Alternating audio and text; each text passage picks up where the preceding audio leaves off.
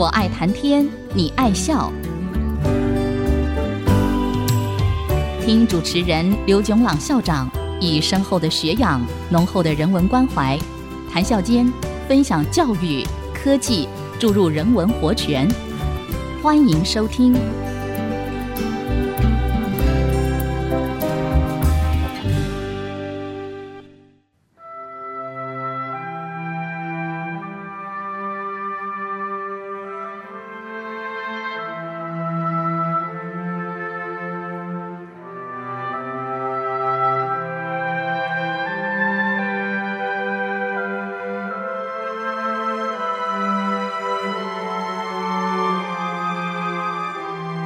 这里是爱惜之音广播电台，FM 九七点五，欢迎收听。我爱谈天，你爱笑，我是刘总郎。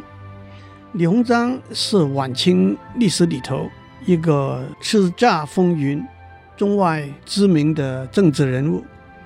可是，一百多年后的今天，当我们提到李鸿章这个名字的时候，许多人的反应可能是。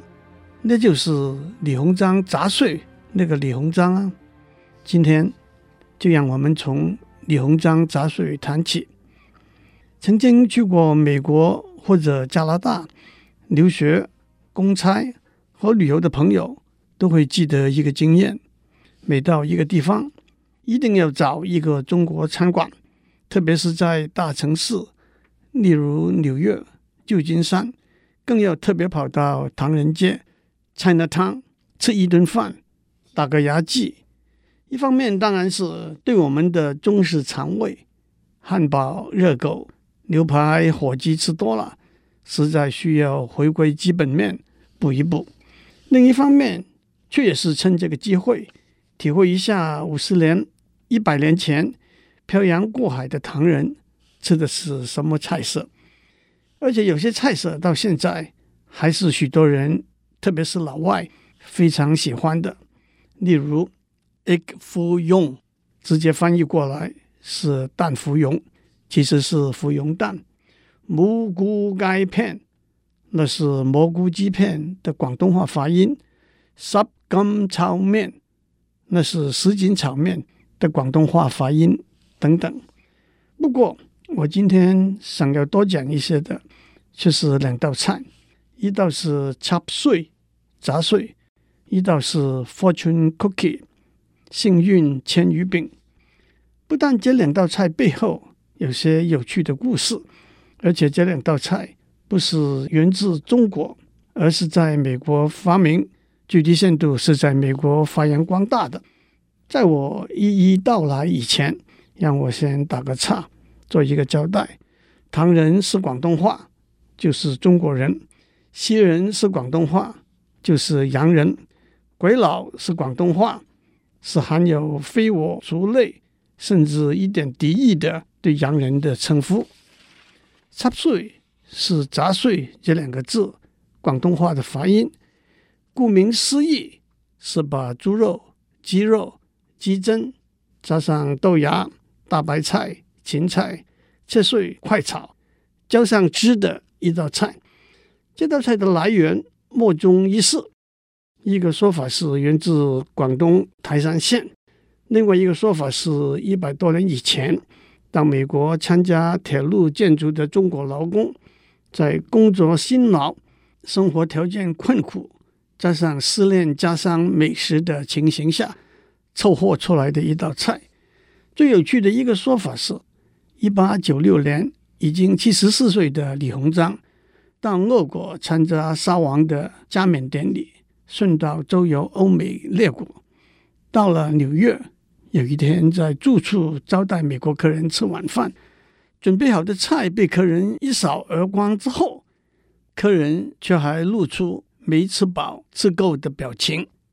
李鸿章急中生智，和厨师商量一下，不一会儿，厨师端上一盘五颜六色。五花八门的什锦大烩菜来，客人一尝，高兴得不得了，还跟李鸿章开玩笑说：“总督大人，为什么您这个时候才上这么美味的菜？是不是不想让我们多多享受一点呢？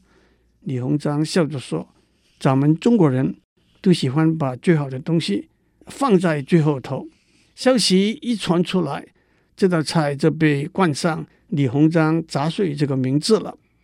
那么这道菜的名字是怎么来的呢？当客人大快朵颐之余，就问李鸿章这道菜叫什么名字？反正李鸿章英文并不很灵光，得意之余就牛头不对马嘴地说：“好吃，好吃。”在英文里头有一个字，Hotchpotch，H O T C H P O T C H，意思就是大杂烩的意思。这道菜的名字就从李鸿章的 Hotchpotch 演变为李鸿章的杂碎了。其实那是李鸿章吩咐厨子把厨房里杂七杂八的材料乱炖成的一大盘而已。从那个时候开始，杂碎不但是中国餐馆里头的名菜，也被用作中国菜的代名词和中国餐馆的招牌和名字。国学大师梁启超也不能免俗，在李鸿章离开七年之后，梁启超也来到纽约。在他住的《新大陆游记》里头记载说，纽约州的华人大约一共两万，其中一万五在纽约市和布鲁克林，那就是 Brooklyn，在那里的华人开洗衣馆最多，杂碎馆其次。他接着说，杂碎馆是在李鸿章游美之后才出现的，以前西人是不到唐人街来的。可是自从有了杂碎馆之后，来者如过江之鲫。光是纽约市杂碎馆就有三四百家。梁启超还说，杂碎这道菜烹饪疏劣，唐人是不会点吃的。到今天，杂碎这道菜已经走下坡路，逐渐消失了。可是，在英文里头却被延伸使用，作为大混合。大融合的意思。李景阳是一九五零年代在美国的一位作家和记者。他在一九五七年写的一部小说《Flower Drum Song》花鼓歌里头，描写旧金山唐人街里头两对年轻人的恋爱故事，老中青之间的代沟，非法移民和土生土长已经发了小财的华侨的不同的处境。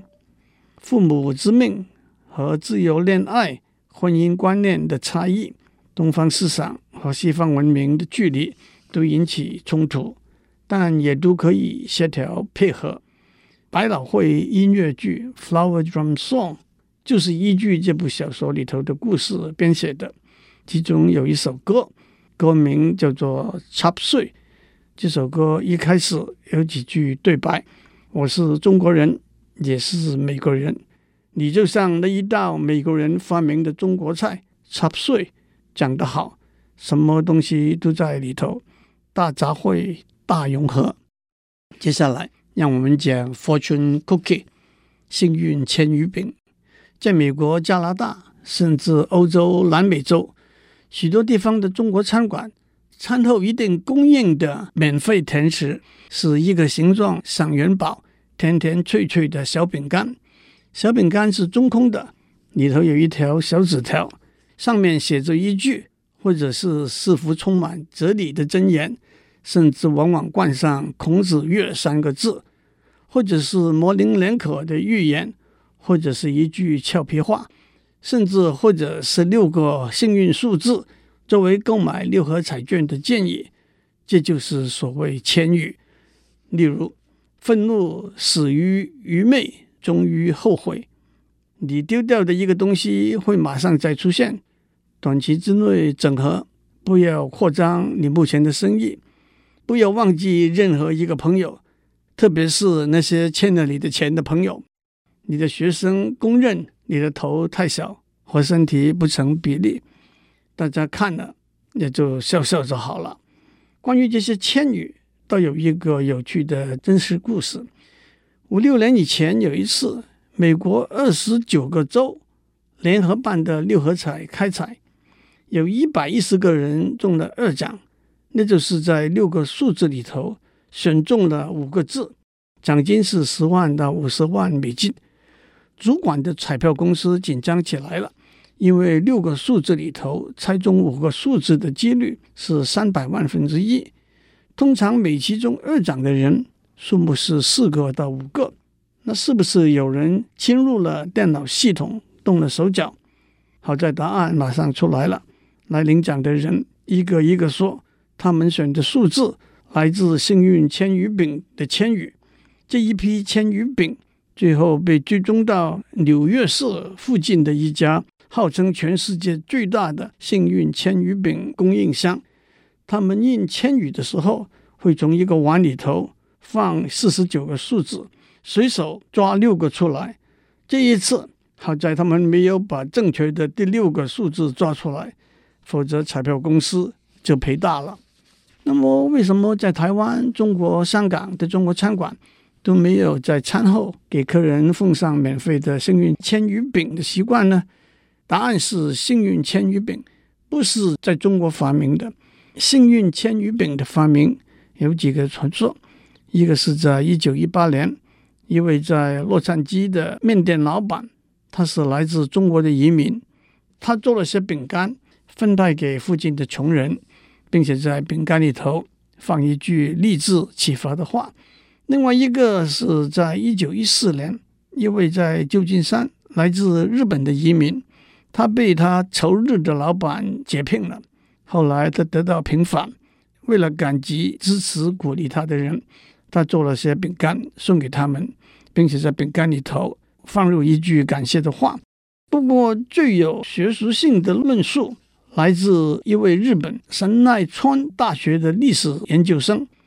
他花了六年的时间去追溯幸运签鱼饼的起源，在他二零零四年的报告里头，指出足够的证据证明，在十九世纪末期，日本已经有烘焙店在烘焙幸运签鱼饼了。不过无论如何，在幸运签鱼饼里头放一句千语，这个做法的智慧财产权，毫无疑问属于中国人。元朝末年。朱元璋起兵抗元，为了传递消息，军师刘伯温想出一个妙计。他散布消息说，今年冬天有冬瘟，家家户户都要在中秋节买月饼来吃，才能够避免瘟疫。每个月饼打开来，里头有一个字条，上面写着“八月十五灭鞑子”，那就是约定。在八月十五起义，我们先休息一下，待会再回来。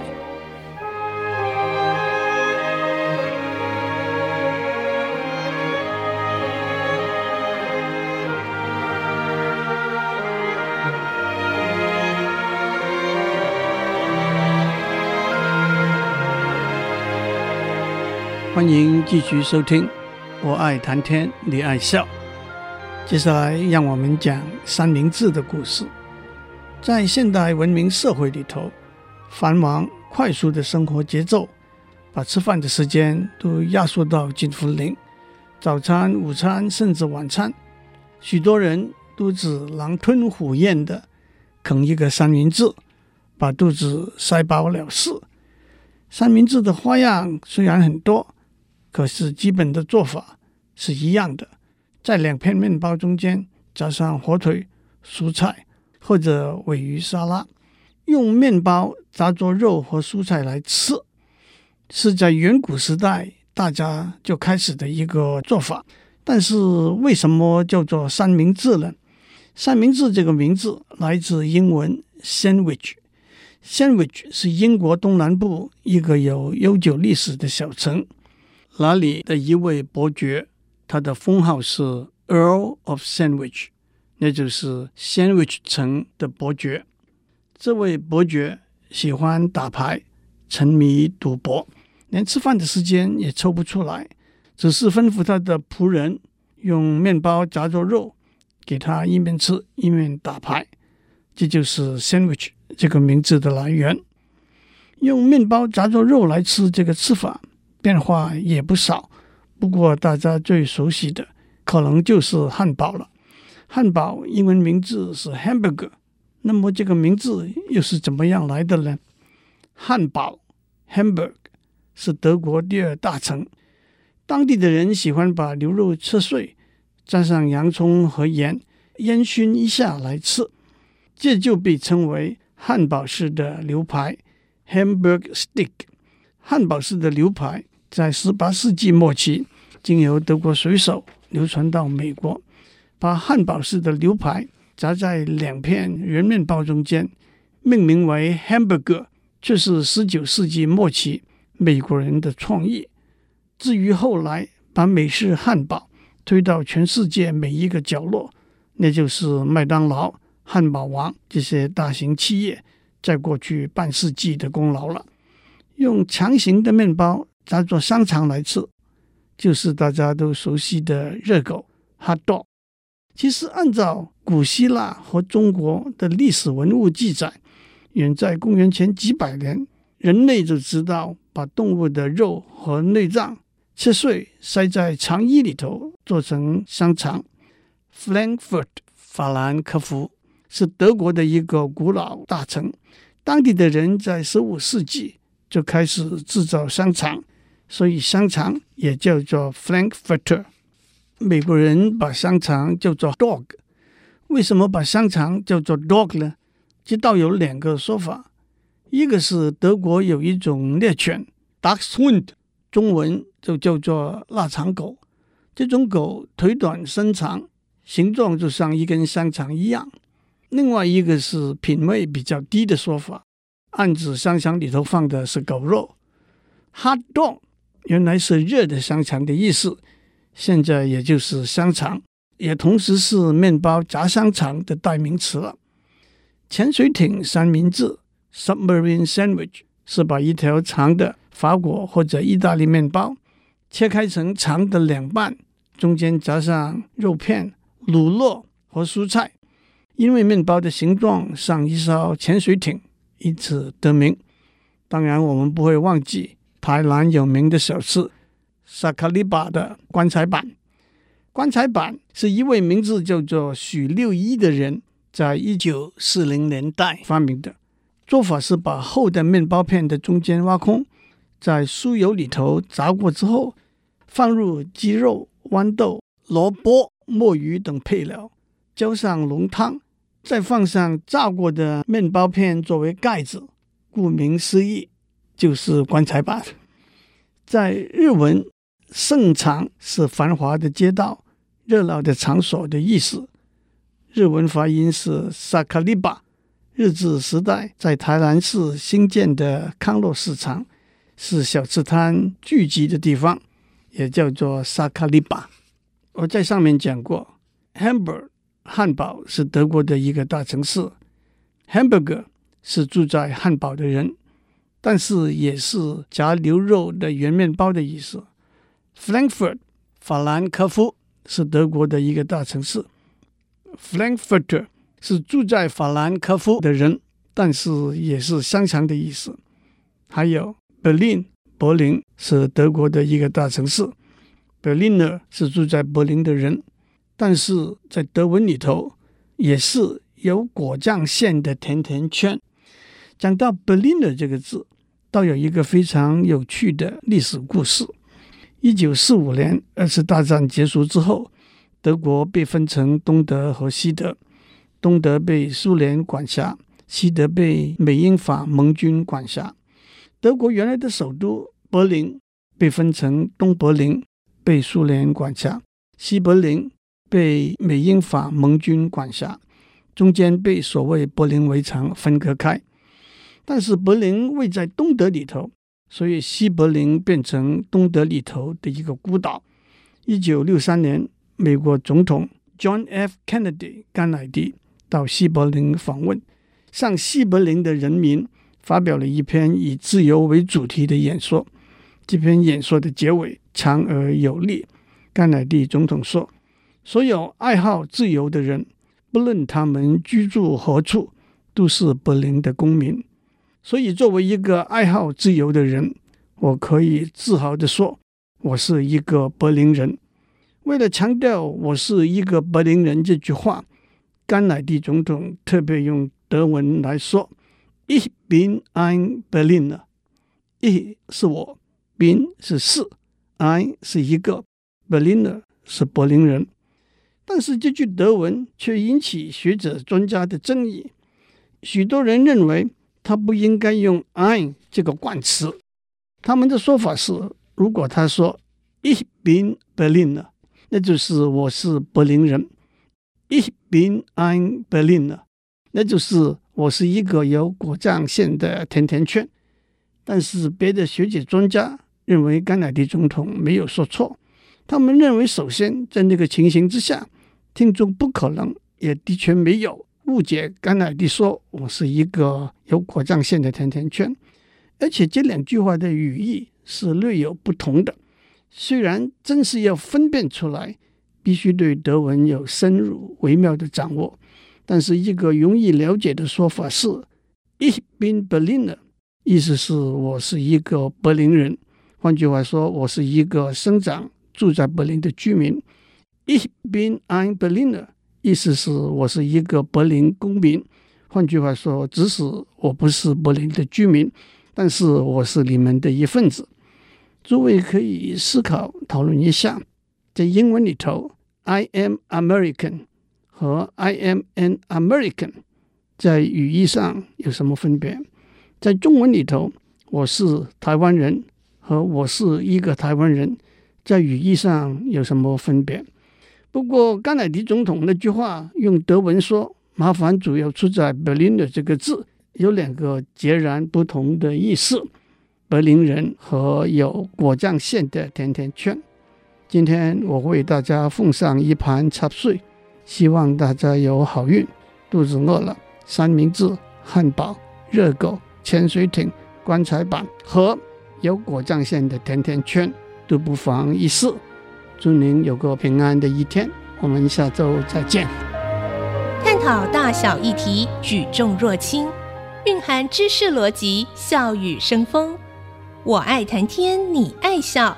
联发科技真诚献上好礼，给每一颗跃动的智慧心灵。